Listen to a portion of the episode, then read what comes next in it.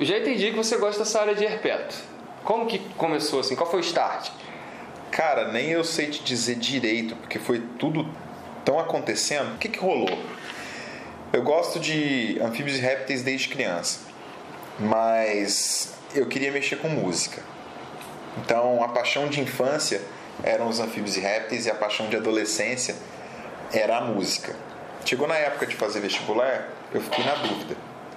Eu precisava de uma universidade. Aí eu fui fazer faculdade de biologia, na época era vestibular, e aí eu fiz vestibular para a Universidade Federal de Lavras e a Universidade Federal de Alfenas. E aí eu passei nas duas, mas na segunda tentativa. Eu fiz um ano de cursinho.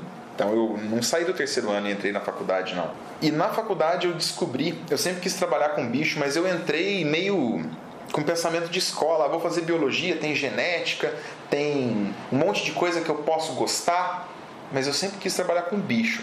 E aí no primeiro período eu conheci o Michel Garey, e vi, ele estava no sétimo período e vi que ele trabalhava com anfíbios. Aí eu falei, caramba, dá para trabalhar com sapo, fazer pesquisa com sapo no Brasil, na faculdade aqui no sul de Minas. Eu não tive dúvidas que era isso que eu ia querer fazer.